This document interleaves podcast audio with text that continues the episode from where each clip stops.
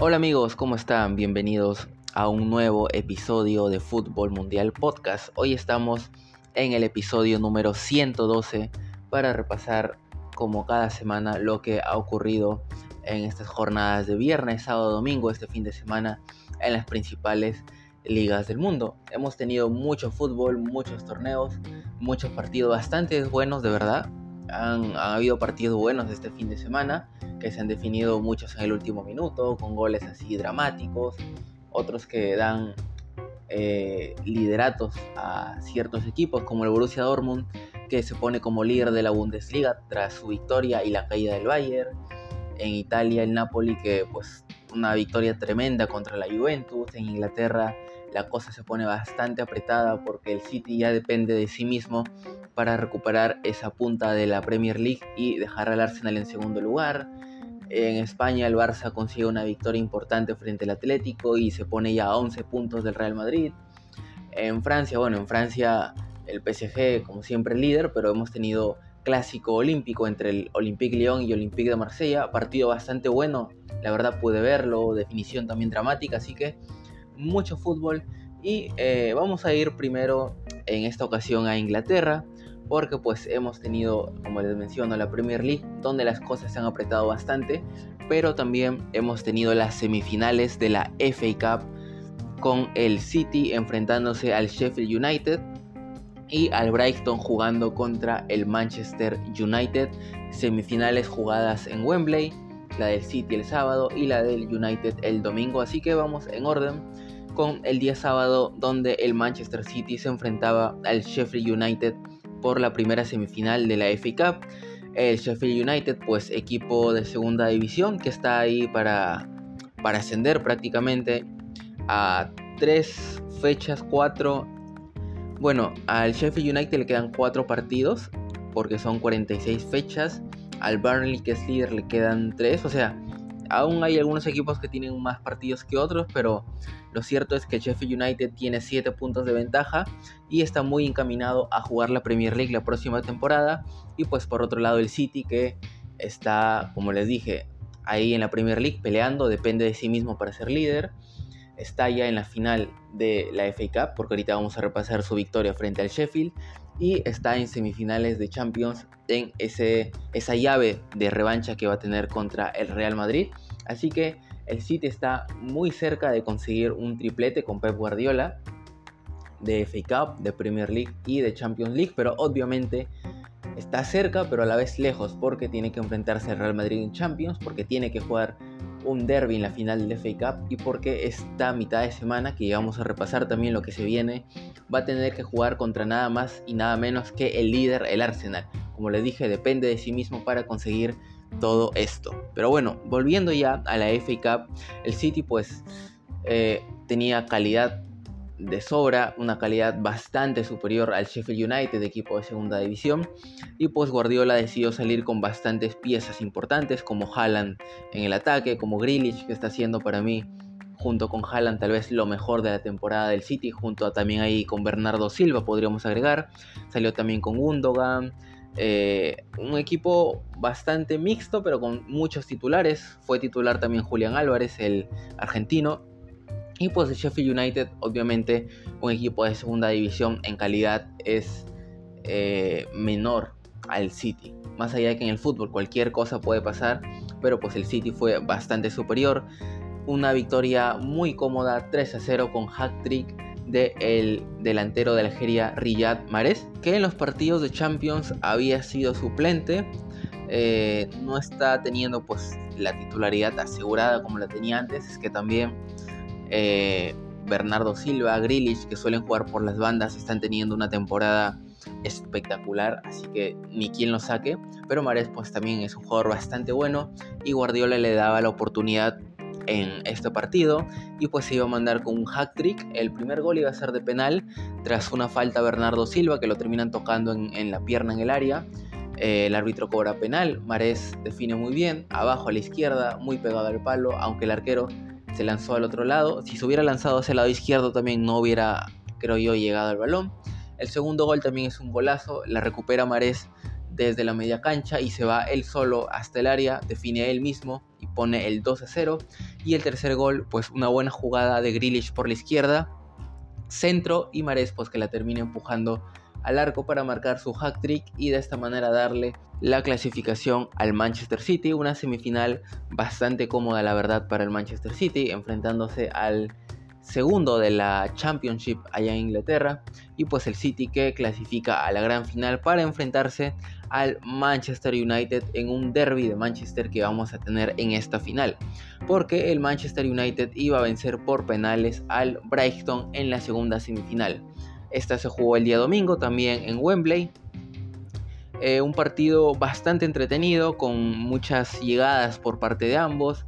Eh, los dos equipos generando mucho peligro, el Brighton demostrando por qué es un equipo que tiene mucha regularidad en las últimas temporadas, que pelea muy bien, que está ahí siempre metido en, la pelea por puestos europeos en la Premier League, más allá de que le falta dar ese pasito adelante, creo yo, para poder meterse a una Europa League, a una Conference League, que todavía no lo ha logrado en esas temporadas, pero pues que tiene mucha calidad en su plantilla, con McAllister, con Caicedo, con Estupiñán, o sea, un equipo bastante, bastante bueno, también con Mitoma, el, el japonés.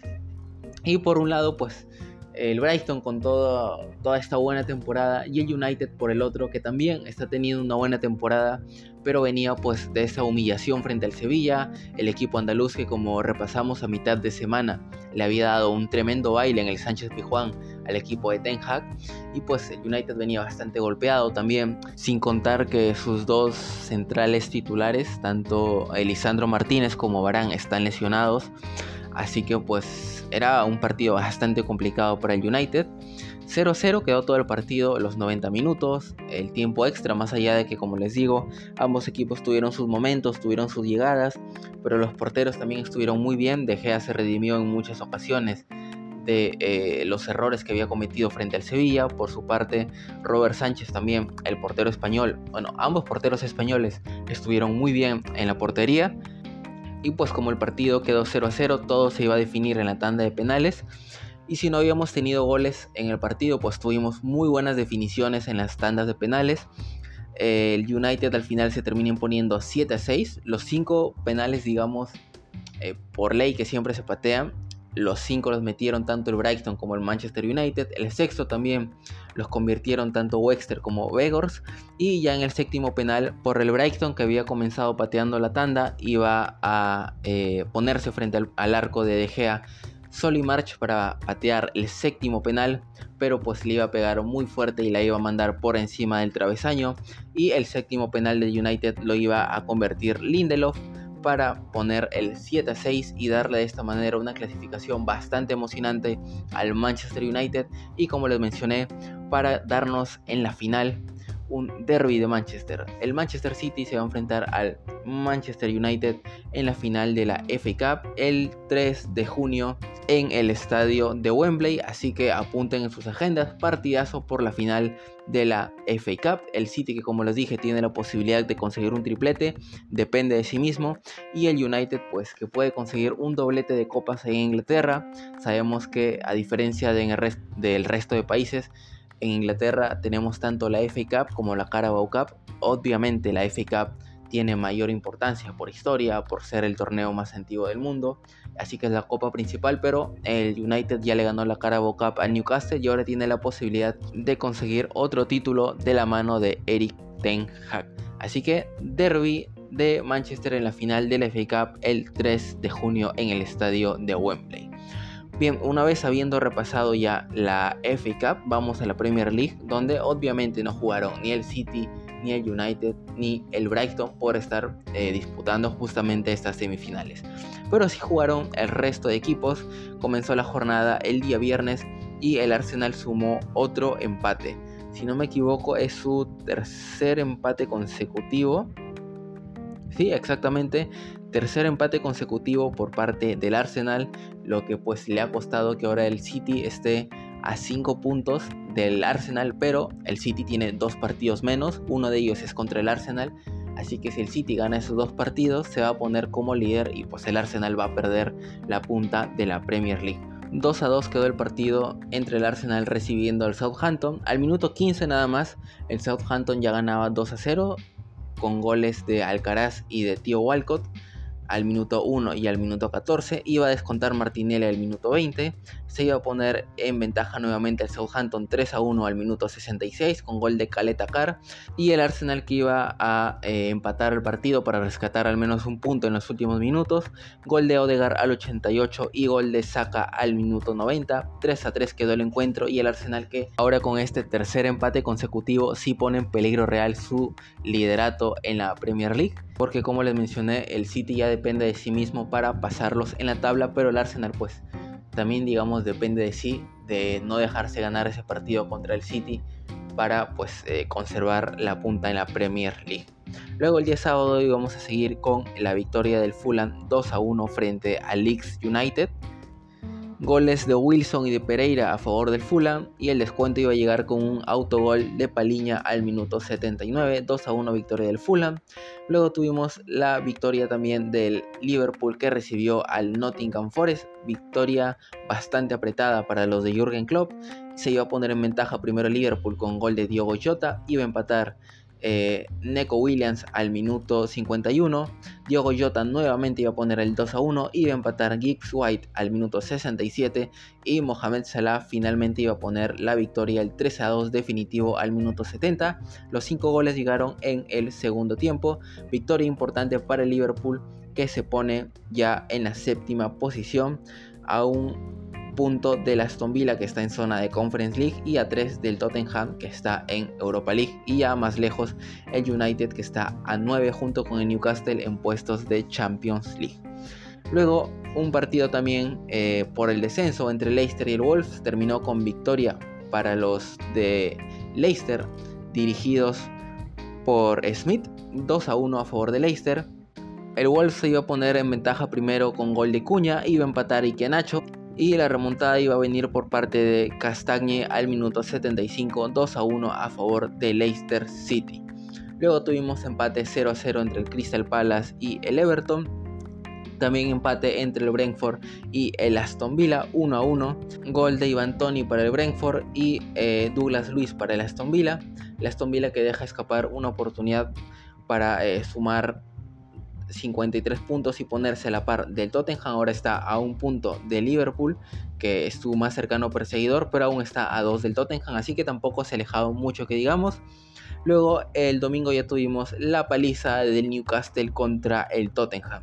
Como veía en la miniatura del resumen en YouTube, 20 minutos de furia porque en 20 minutos el Newcastle le metió 5 goles al Tottenham que pues lo dejaron ahí súper noqueado en el partido un momento de, inspiración. Llegó como una ráfaga el Newcastle para meterle 5 goles al Tottenham en 20 minutos. Gol de Murphy, luego Joelinton, luego Murphy, luego Alexander Isaac, luego Alexander Isaac. Dos dobletes en 20 minutos. Eh, iba a descontar Harry Kane ya en el segundo tiempo para poner el 5 a 1, pero el sexto iba a llegar por parte de Wilson y sentenciar pues esta tremenda paliza contra el Tottenham que pues después de la salida de Conte, con esas declaraciones que dijo, está bastante complicado. De hecho, de los últimos cinco partidos, el Tottenham ha ganado uno nada más, ha empatado dos y ha perdido dos. O sea, está bastante complicado. Y por su parte, pues el Newcastle que consigue una victoria importante contra un rival que estaba ahí cerca de ellos en la tabla, tres puntos nada más, pero con esta victoria eh, le sacan ya seis puntos de ventaja al Tottenham se pone a la par con el United, aunque el United tiene un, partido menos, pero pues el Newcastle también va bien encaminado para poder clasificarse a la siguiente UEFA Champions League. Y en el otro partido, el West Ham le ganó 4-0 al Bournemouth como visitante, goles de Antonio, de Lucas Paqueta, de Declan Rice y de Pablo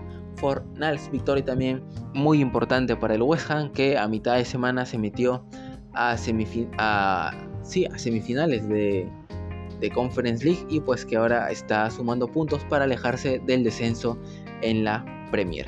Vamos a repasar la tabla. El Arsenal es líder con 75 puntos, pero ahí viene el City con 70 puntos detrás, pero dos partidos menos, o sea que el City puede llegar a 76.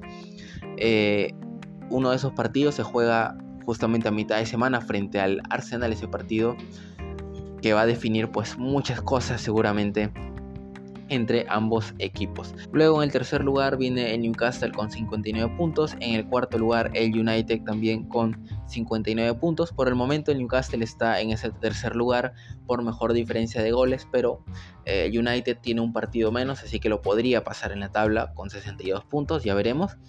El Tottenham en quinto lugar con 53 en ese puesto de Europa League. El Aston Villa en sexto lugar con 51 en ese puesto de Conference League. El Liverpool séptimo lugar con 50. Brighton octavo lugar con 49. Fulham noveno lugar con 45. Brentford décimo lugar con 44. Luego viene el Chelsea con 39. Muy lejos el Chelsea que parece como eh, mencionábamos en podcasts anteriores no va a poder disputar eh, Europa la próxima temporada, salvo que haga una super remontada en la Premier y logre ganar todos los partidos y los de arriba obviamente también dejen de ganar, dejen de sumar, el Chelsea los pueda pasar en la tabla. Luego viene Crystal Palace con 37, West Ham con 34, Wolves con 34 también, pero peor diferencia de goles. Bournemouth con 33, Leeds United con 29, Leicester con 28 y aquí están los tres puestos de descenso. Everton con 28, pero peor diferencia de gol que Leicester, por eso está en esa zona. Nottingham 27 y Southampton con 24, así que tenemos una lucha digamos a cinco frentes por el descenso con el Leeds United y el Leicester pues ahí fuera de la zona, pero muy cerca el Leicester por diferencia de goles y el Leeds United por un solo punto. Y bien, una vez habiendo repasado ya la Premier League, vámonos hasta España para repasar la liga rápidamente.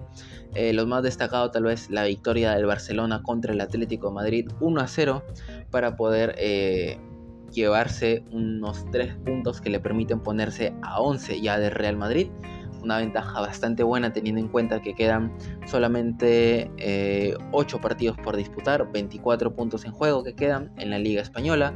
Un partido bastante entretenido entre el Barça y el Atlético de Madrid. El Atlético de hecho que tuvo varias ocasiones, pero le faltó eficacia de cara al gol y pues el Barça iba a aprovechar las que tenía y el gol iba a llegar por parte de Ferran Torres para darle ese único gol al Barcelona que le daba la victoria frente al eh, Club Atlético de Madrid. También otros resultados, el español empató 0-0 contra el Cádiz, dos equipos en descenso, pues que se reparten puntos entre sí, tal vez el punto lo sirve más al Cádiz. Luego tuvimos también la victoria de los Asuna frente al Betis por 3 a 2, un partidazo la verdad. Partido muy bueno. Y el Betis con esta derrota que se aleja de la zona Champions. Y el Osasuna por su parte pues que agarra confianza de cara a esa final de Copa del Rey que tiene contra el Madrid. Y eh, pues sueña, ¿por qué no?, con meterse también a puesto de Conference League al menos eh, para la próxima temporada. Luego el Almería perdió como local 2 a 1 contra el Athletic Club de Bilbao. Victoria muy importante para el Athletic Club que se pone a un punto del Villarreal zona Conference League y a dos del Betis zona eh, Europa League y a ocho todavía sigue de la Real Sociedad de zona Champions. Ya más complicado, pero la Conference League y la Europa League es una posibilidad para el cuadro de, de Bilbao porque pues hace muchos años que no no disputa competencia europea y esta puede ser una muy buena oportunidad. Y la Almería pues derrota que lo complica bastante porque sigue ahí en la zona, bueno, está con 30 puntos al igual que el Valencia, pero está fuera de la zona de descenso por el enfrentamiento directo porque el Almería ya jugó sus dos partidos contra el Valencia. Uno lo ganó 2 a 1 y el otro lo empató 2 a 2, así que por enfrentamiento directo el Almería se estaría salvando en caso quede con los mismos puntos que el Valencia. Luego eh, tuvimos la victoria por parte del el Real Valladolid por la mínima 1-0 frente al Girona. También victoria importante para que el Valladolid se aleje de la zona de descenso. Luego también victoria importante de la Real Sociedad 2 1 frente al Rayo Vallecano. Victoria muy buena de la Real Sociedad que aprovechando la caída del Betis ya le saca 6 eh, puntos de diferencia y se afianza en esa zona Champions. Luego también victoria de Real Madrid 2 a 0 frente al Celta de Vigo. El Madrid que se aleja ya bastante de la punta con la victoria del Barcelona, pero pues que estos partidos le sirven también para no perder la dinámica del equipo y pensar en la final de la Copa del Rey contra los Asuna y esos dos partidos que se le vienen por la semifinal de Champions frente al Manchester City.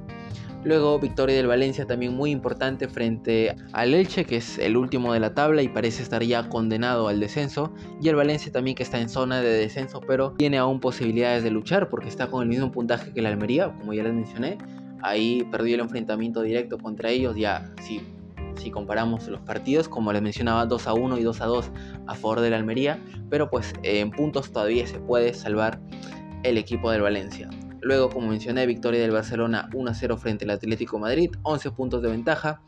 El Mallorca le ganó 3 a 1 al Getafe también, se aleja de la zona de descenso. Y el Sevilla en el partido estelar le ganó 2 a 1 al Villarreal. El Sevilla que viene en alza después de haber comenzado muy mal la temporada.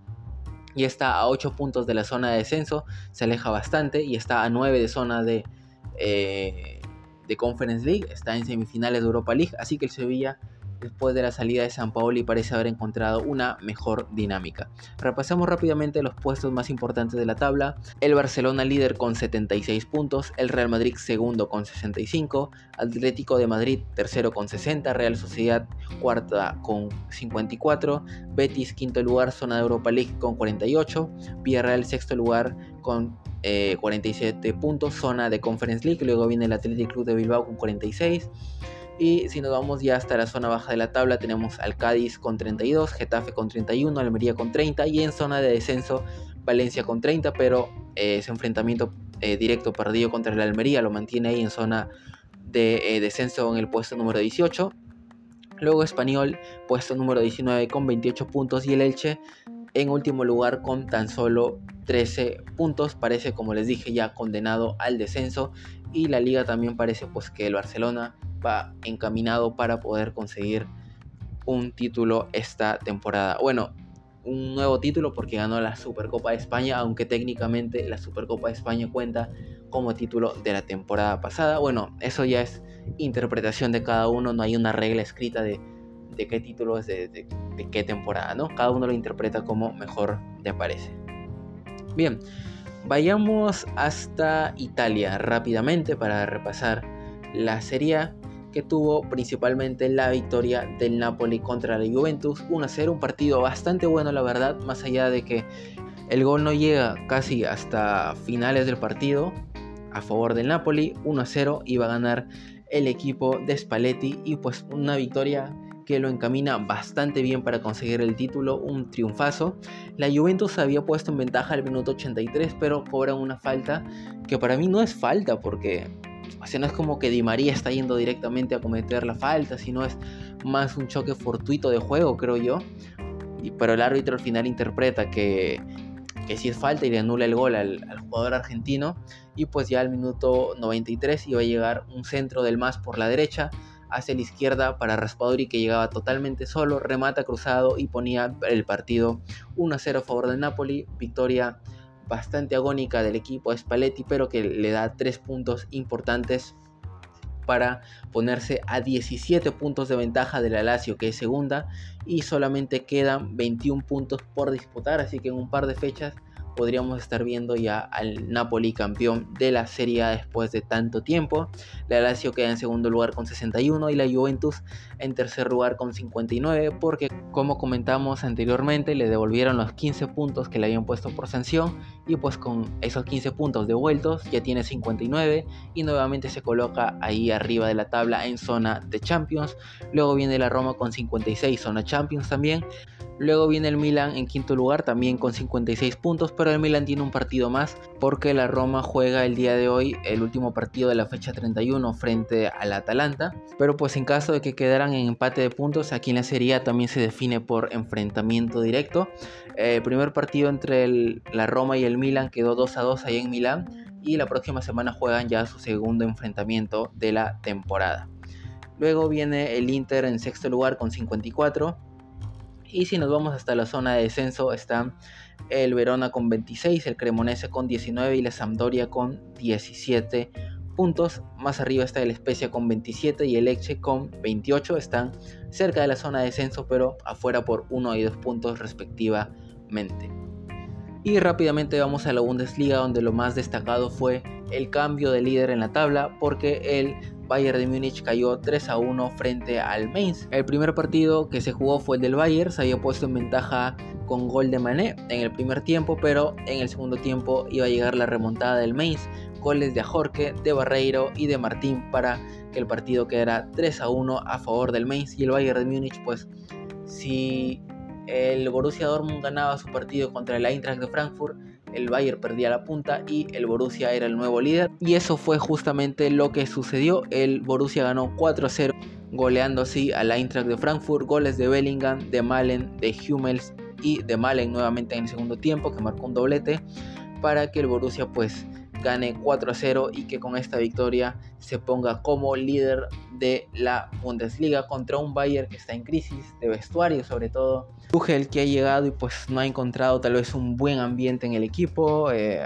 no, no ha tenido buenos resultados, primero la eliminación en Champions, ahora que pierde la punta de la Bundesliga, así que pues el Bayern está bastante complicado más allá de que aún tiene posibilidades, obviamente un tropiezo del Borussia, una victoria de ellos, recuperan el liderato, pero seguramente va a haber cambios en ese vestuario, va a haber algunas ventas para la próxima temporada. Y pues luego en Francia, pues victoria del Paris Saint Germain que jugó el primer partido de la fecha el día viernes 2 eh, a 1 contra el Angers. Eh, ayer se jugó el clásico olímpico entre el Olympique de Lyon y el Olympique de Marsella. Marsella se iba a poner en ventaja primero con gol de Under, iba a empatar la cassette y ya en la última jugada del partido, autogol de malo gusto, un centro que no pueden rechazar, o mejor dicho, es una jugada media rara, es un balón que va hacia el centro, el defensa despeja mal, rebota y le queda malo gusto que sin querer la mete en el arco. Pues, una jugada bastante confusa que al final en la última jugada del partido el Olympique de Lyon pierde el partido y el Marsella se lleva una victoria también importante. Paris Saint Germain líder con 75, Marsella segundo lugar con 67, Lens con 66. Los dos primeros, bueno, el primero Paris Saint Germain campeón y a Champions, el segundo también a Champions directamente. El Lens estaría yendo por el momento a la Champions League eh, previa a la clasificación en los playoffs para la fase de grupos. Luego el Mónaco cuarto lugar con 61, zona de Europa League. Y el Lille en quinto lugar en zona de eh, Conference League con 56 puntos. Y en zona de descenso están el Brest con 32, Troyes con 22, Ajaxio con 22 y Angers con 14. Recordemos que esta temporada descienden 4 y ascienden 2 porque la liga va a cambiar la primera división. De 20 equipos va a pasar a tan solo 18 que van a disputar la liga desde la próxima temporada.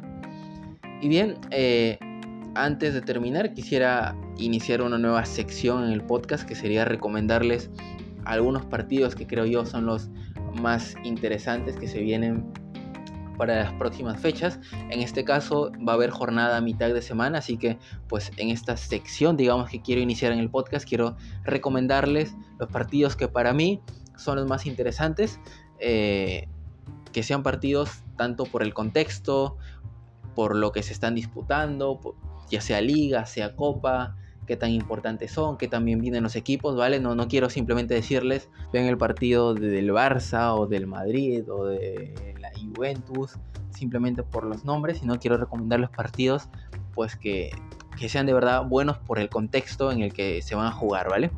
Así que comenzando pues por el día de mañana, día martes. En la liga les recomiendo que vean el partido del el Betis frente a la Real Sociedad, más allá de que mañana juega el Madrid también. Pero Madrid, pues como les digo, ya está lejos de la punta, no se juega tanto en la liga.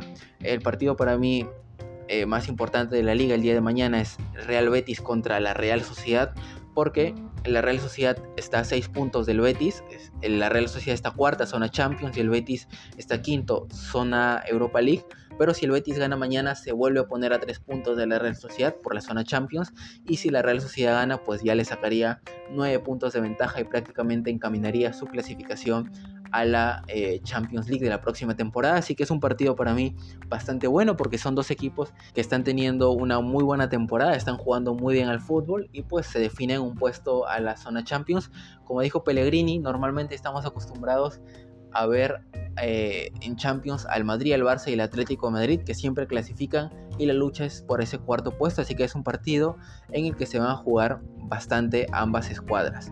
Luego en la Premier eh, para mí el partido más interesante de mañana es el Leeds United contra el Leicester porque son equipos que están peleando por el descenso. Leeds United con 29 puntos y Leicester con 28. El Everton es el que abre la zona de descenso con 28, o sea, el Leicester está fuera de, esa zona por diferencia de goles y Leeds está solamente a un punto, así que son dos equipos que se la tienen que jugar el todo por el todo también mañana, mañana para poder alejarse de esa zona y salvarse del descenso, aunque no tendrían la salvación asegurada, pero ya son tres puntos que lo alejarían de esa zona bastante peligrosa en el fondo de la tabla. Y luego el día miércoles también les recomiendo, a ver, por la liga, a ver, el partido más interesante por ahí puede ser el Rayo Vallecano Barcelona, aunque como les dije también en el caso de Madrid, la liga ya está bastante encaminada. Y pues si quieren ver un partido que sí define una liga, en este caso sí les recomiendo que vean el de la Premier League, el partido entre el Manchester City y el Arsenal. Ya hemos repasado la tabla. El City depende de sí mismo para poder sobrepasar al equipo de Arteta. Está a 5 puntos con 2 partidos menos y justamente uno de esos partidos es contra el Arsenal que se disputa el día de mañana. Si gana el City se pondría a 2 puntos con un partido menos. Así que pues el Arsenal también depende de sí mismo para ganarle al City, le sacaría 8 puntos. Y aunque el City tuviera un partido menos, si el City lo ganara, se quedaría a 5. Así que es un partido que define muchísimas cosas. Podríamos tomarlo como una especie de final de Premier League, porque pues va a ser un partido bastante interesante. Es el partido sin duda de la jornada del día miércoles. Y por ahí también les recomiendo el partido del Inter contra la Juventus, semifinal de Copa Italia. Eh, el Inter que le empató 1-1 a la Juventus ahí en Turín. Eh, lo expulsaron, si no me equivoco, en el último minuto a Lukaku. Y también expulsan a. A ver, déjenme revisar. Porque me acuerdo que expulsan. Bueno, expulsan solo a Lukaku. Al final. También. Ah, no, también expulsan a Cuadrado en el banquillo. Así que no vamos a ver ni a Cuadrado ni a Lukaku en esta semifinal. Pero pues el partido de ida terminó 1-1. Y se define todo el día de mañana quién será uno de los finalistas de la Copa Italia. Y bien amigos, esto ha sido todo por el episodio del día de hoy. Espero que les haya gustado. Ya saben que si les gustó este episodio y quieren escuchar mucho más, nos pueden encontrar en las distintas plataformas de podcast como Fútbol Mundial. También estamos en otras plataformas como Anchor, que ahora se llama Spotify for Podcasters. También estamos en Google Podcast, en Breaker, en Radio Public y en Pocket Cast. En YouTube también estamos como Fútbol Mundial Podcast y en Instagram, Facebook y TikTok, nuestras redes sociales nos encuentran como Fútbol Mundial Podcast. Soy Javier Salinas, me despido y nos vemos en el siguiente episodio. Adiós.